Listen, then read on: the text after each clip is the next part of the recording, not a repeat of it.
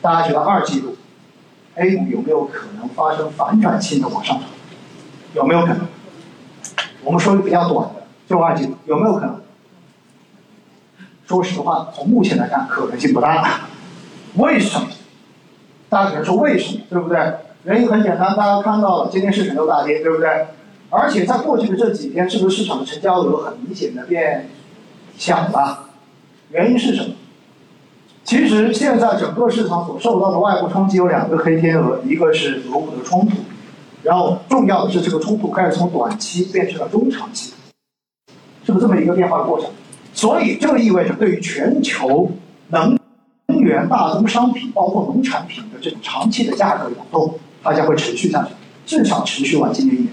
这意味着什么？这意味着全球通胀会继续往上，而全球通胀往上到最后一定会对全球的经济复苏带来负面的影响，这是个必然的结果。所以为什么我们看到 M F 的话调低了对于全球今年经济增长的预期，对不对？所以这是一个影响。第二个是什么？第二个黑天鹅是国内的疫情。那国内的疫情，我们在深圳，我们觉得很幸福，因为深圳跟上海几乎是三月份同时出现疫情。但是深圳暂停了一周，现在我们基本上也恢复了。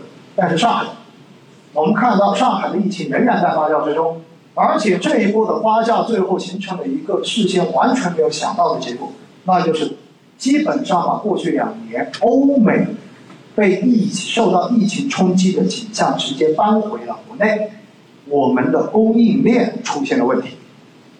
所以大家在前阵子有没有听到说未来停产啊？然后说特斯拉也是刚刚复产，对不对？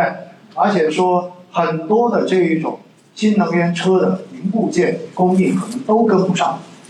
为什么我们说从三月份以来整个市场会连续往下跌？哪怕三月十六号金融委会开完之后表完态之后，市场反弹了之后，仍然在继续往下。说白了，就是因为现在的这一波疫情的蔓延，已经明显的影响到了我。经济，而且站在目前这一个节点来看，似乎还看不到解决的这个曙光。这样子会让大家对于今年接下来的经济抱有更大的疑虑。当然，还有一个从去年就看得非常清楚的，美联储在加息，重要的是它下一次要加五十个基点，对不对？而且今天居然还传出来有可能加七十五个，我的天哪！美元美联储的加息，它提升的是全球的无风险收益率，无风险收益率提升所带来的就是偏成长的板块和股票价格将会受到更大的压制，因为它的估值会往下走。这一个逻辑怎么理解？非常的简单，因为如果我无风险能够获得的收益都变高了，那我是不是要求冒风险来获得的收益也要变得更高一些？如果我冒了风险，能获得的收益保持不变，那么就意味着风险类资产的投资的吸引力就在下降，大家就会卖。所以我们看到我们的创业板和科创板是不是在这一今年以来的行情是领跌的？而重要的是，大家如果看一下美股，你会发现标普五百明显是强过纳斯达克的，也是这么一个逻辑。所以在整个美联储收水的过程中间，成长科技成长。本身它承担的压力就会更大一些，因此在这样的时候，我们说市场在等什么？等政策，等什么政策？现在的话是中央、国常会等等等等高层全部都在不断的说要稳增长，要推政策，但是到最后你会发现，货币宽出来宽不到实体经济，信用宽不出去。为什么宽不出去？很简单，如果你是在江浙地区的一个企业主。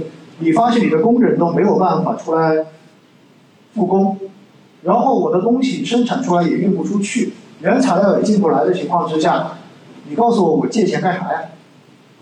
所以现在最重要的是，最重要的是要把生产资料的流通领域的堵点全部都打通。为什么在过去的一周会有说到哎全国统一大市场的概念，对不对？为什么十八号？央妈跟外汇管理局会出了二十三条相关的这种扶助企业的措施。为什么今天在北京会开金融支持实体经济的这一个专门的会议？